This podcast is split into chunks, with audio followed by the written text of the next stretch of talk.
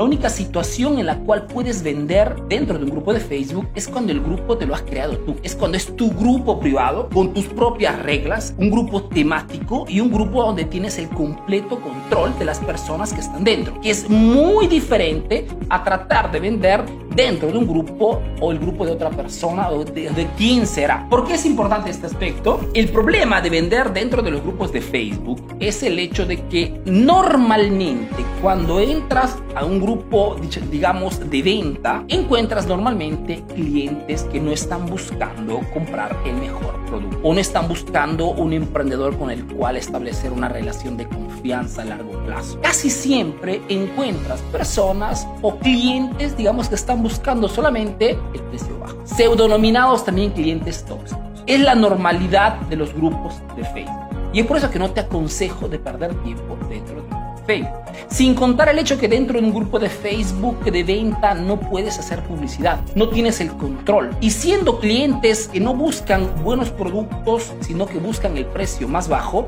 fundamentalmente entras en modo directo y sobre todo involuntario en la guerra de los precios bajos. Tanto es verdad que quien vende dentro de los grupos de Facebook normalmente es el emprendedor de repente que tiene un poder adquisitivo más grande y tiene la posibilidad de poder bajar sus precios, o vende el emprendedor más desesperado, porque siendo desesperado está dispuesto a bajar su precio hasta por los suelos. Nadie se vuelve rico vendiendo lo que te aconsejo es salir de ese sistema de venta, ¿ok? Y al contrario, crear tu propio grupo de clientes, donde tú tengas el control y donde tú seas el protagonista. Una cosa es tratar de vender y otra cosa es crear la situación donde tú tengas el completo control de la situación. Mejor dicho, no puedes cerrar el ciclo de una venta sana. La venta sana se refiere al hecho de que cuando nosotros vendemos un producto o un servicio, no tenemos el objetivo solo de concluir una venta. El objetivo máximo del emprendedor hoy es crear las condiciones para que un cliente que compra mi producto siga comprando más productos o más servicios adicionales y se quede por más tiempo posible dentro de nuestro, nuestro ecosistema. La vida del cliente tiene que ser larga,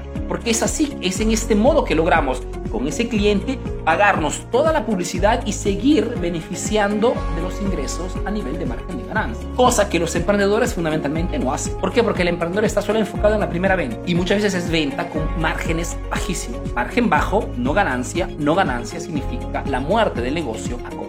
Te, te aconsejo de dejar de vender dentro de los grupos de Facebook y enfocarte en crearte un sistema aprender a, manejar todo el tema del, Facebook Ads, todo el tema del panel de control, cómo segmentar tu público, crear tu propio sistema de venta. es lo que funciona? Porque tienes el control, ¿ok? Cosa que en los grupos de venta no tienes.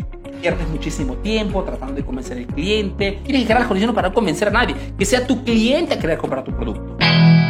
Esperando que esta pequeña análisis te sea de ayuda, te mando un fuerte abrazo, no sin antes recordarte que el martes 27 de octubre realizaré un taller online gratuito de dos horas para mostrarte cuál es la metodología de venta que uso en redes sociales, específicamente en Facebook e Instagram, y que tú también puedes utilizar para poder vender con éxito tus productos y tus servicios. Te dejo la dirección aquí abajo, www.redesocialespro.com, pide tu ingreso y nos vemos directamente dentro del grupo privado de Facebook. Un fuerte abrazo, a la próxima, chao chao.